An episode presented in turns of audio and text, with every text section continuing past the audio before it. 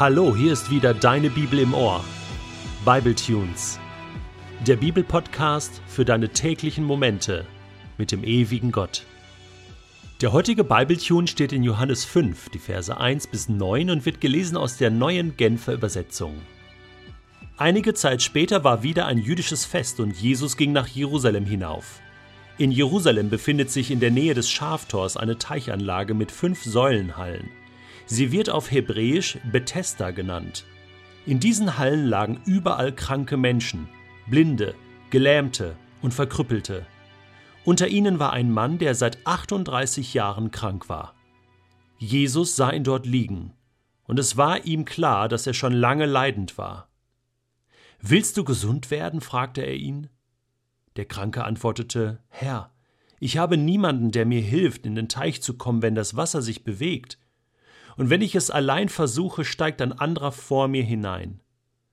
Da sagte Jesus zu ihm, Steh auf, nimm deine Matte und geh. Im selben Augenblick war der Mann gesund.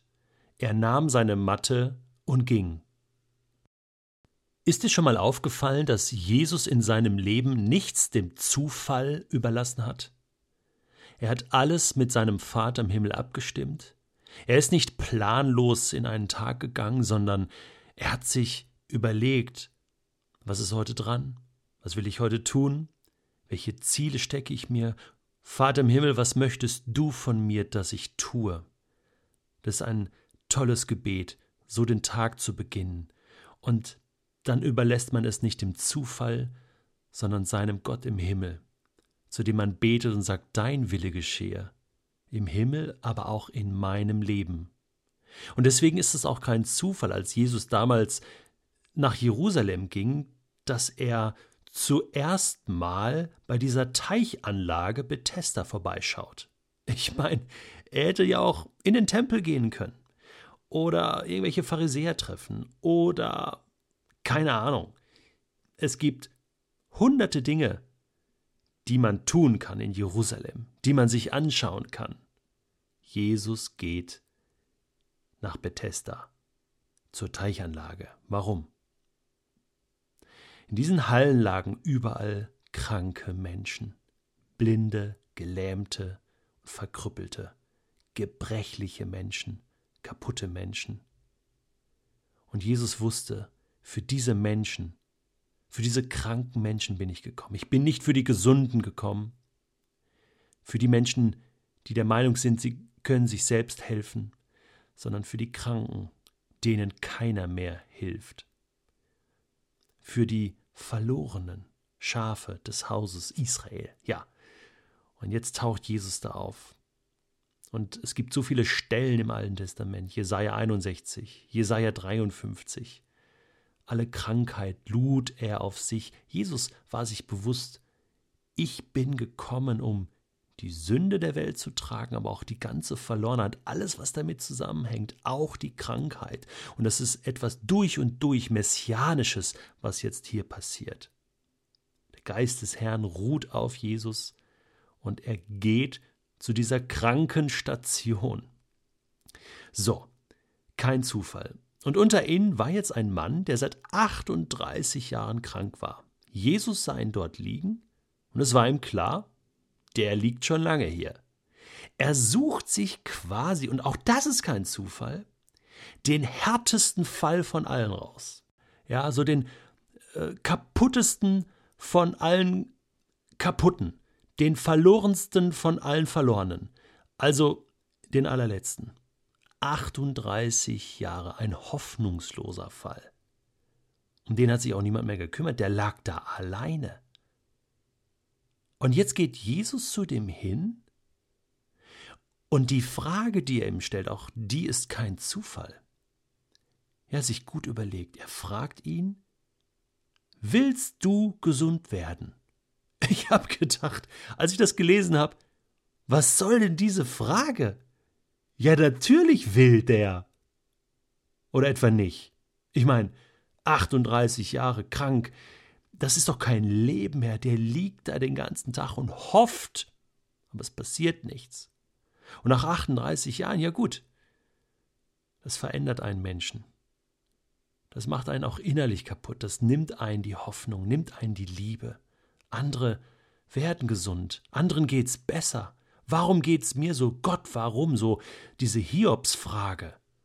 Gott, warum ich? Und dieser Mann hatte keine Freunde, die noch geholfen haben. Es kann also sein, dass ein Mensch nach 38 Jahren sagt, weißt du was? Nee, ich will gar nicht mehr gesund werden. Jetzt nicht mehr, Gott. Du hast deine Chance gehabt. Es gibt Menschen, die verfallen dann zu einem, zu einem Selbstmitleid. Gott, jetzt erst recht nicht. Ich will nicht mehr. Ich mache nicht mehr mit. Ich verschließe mich dir.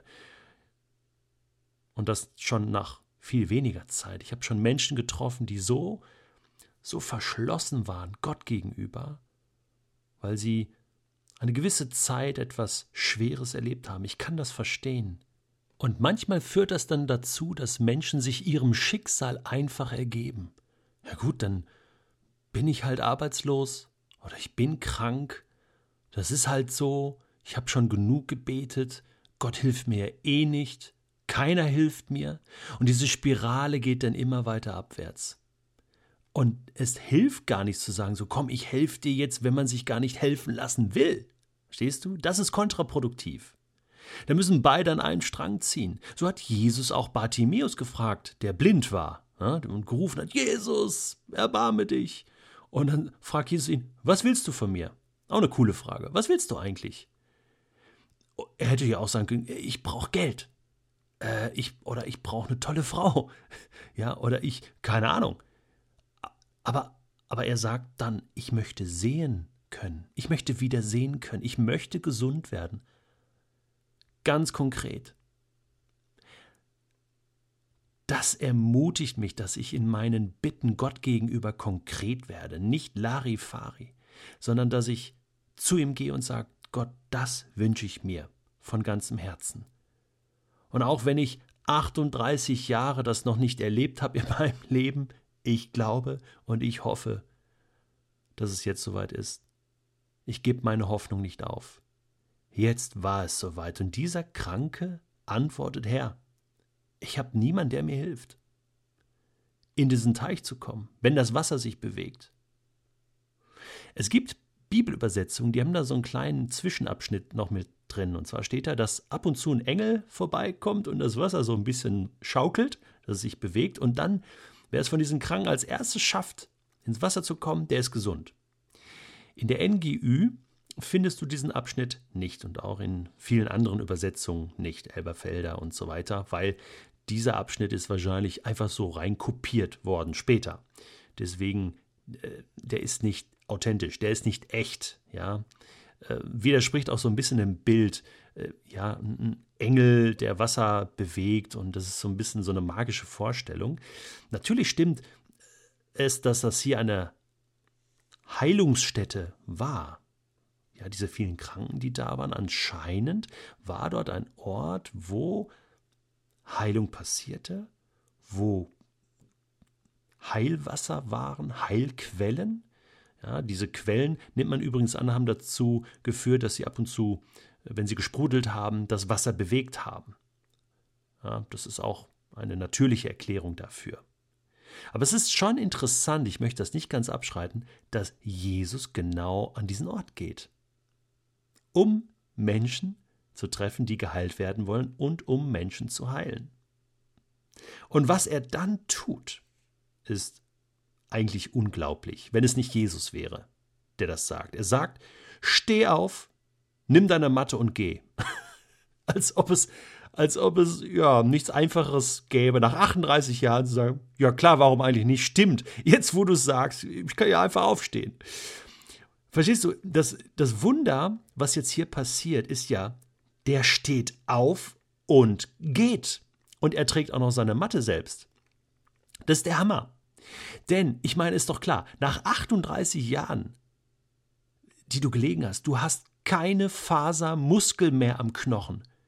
Das heißt, in dem Moment muss der ja auch Muskeln gehabt haben, muss der Bewegungsapparat wieder funktioniert haben, muss das Gehirn die Information äh, an die Füße und Beine gelenkt haben, aufstehen und das hat funktioniert. Also nicht nur, dass der jetzt irgendwie geheilt war von seiner Krankheit, sondern der war äh, vollwertig wiederhergestellt. Das ist das eigentliche Wunder. Und ich möchte jetzt hier stoppen an der Stelle. Wir sind schon über die Zeit. Wenn Gott etwas heilt in deinem und meinem Leben, dann macht das ganz. Auch nach fünf Jahren, auch nach zehn, auch nach 20, auch nach 40 Jahren kann Gott ein Wunder in deinem und meinem Leben tun. Das will ich dir einfach sagen. Vielleicht gibt es einen Punkt, wo du deine Hoffnung schon lange aufgegeben hast, wo du im Moment in deinem Selbstmitleid sitzt und sagst, nein Gott, bei mir passiert das nie. Was würdest du Jesus antworten, wenn er dich heute fragen würde, was soll ich für dich tun?